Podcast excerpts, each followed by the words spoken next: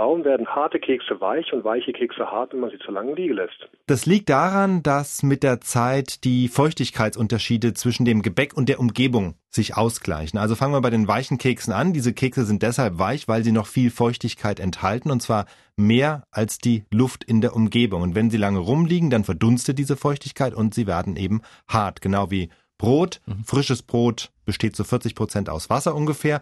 Beim Brot gibt es noch die Besonderheit, dass es ja eine Kruste hat. Das heißt, die Feuchtigkeit wandert erstmal von innen nach außen in die Kruste. Das heißt, innen werden sie dann gleich hart und außen die Kruste wird dann erstmal so lätschig. Erst dann im weiteren Verlauf verdunstet auch da dann das Wasser und das ist dann richtig das komplette Brot steinhart.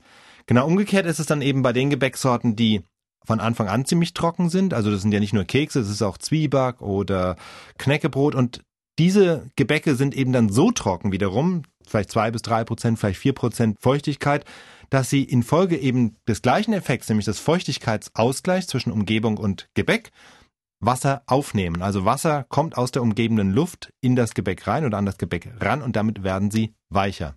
Bei Salzbrezeln oder Salzstangen, da kenne ich das ja auch. Genau, bei Salzstangen ist es auch so, die werden auch weich. Da kommt vielleicht noch was hinzu, nämlich das Salz selber. Salz ist hygroskopisch, wie man sagt. Also das heißt, es zieht Feuchtigkeit an.